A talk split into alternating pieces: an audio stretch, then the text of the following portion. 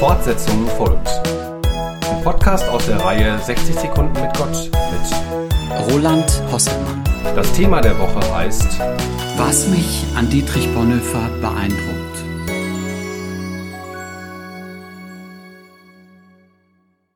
Tu den Mund auf für die Stummen.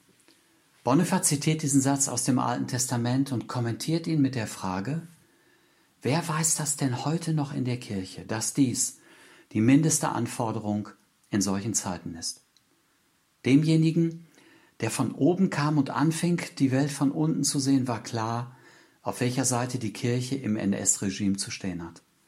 Auf der Seite derjenigen, denen die Möglichkeit genommen wurde, sich selber zu helfen. Schon Anfang 33 fasst Bonhoeffer die Möglichkeit ins Auge, dass man dem Rat des Staates so wörtlich in die Speichen fallen müsse. Nämlich in präzise dem Fall, wenn der Staat seinen göttlichen Auftrag für ein relatives Maß an Gerechtigkeit und Frieden zu sorgen, einer bestimmten Gruppe von Menschen gegenüber grundsätzlich und dauernd außer Kraft setzt und in sein Gegenteil verkehrt.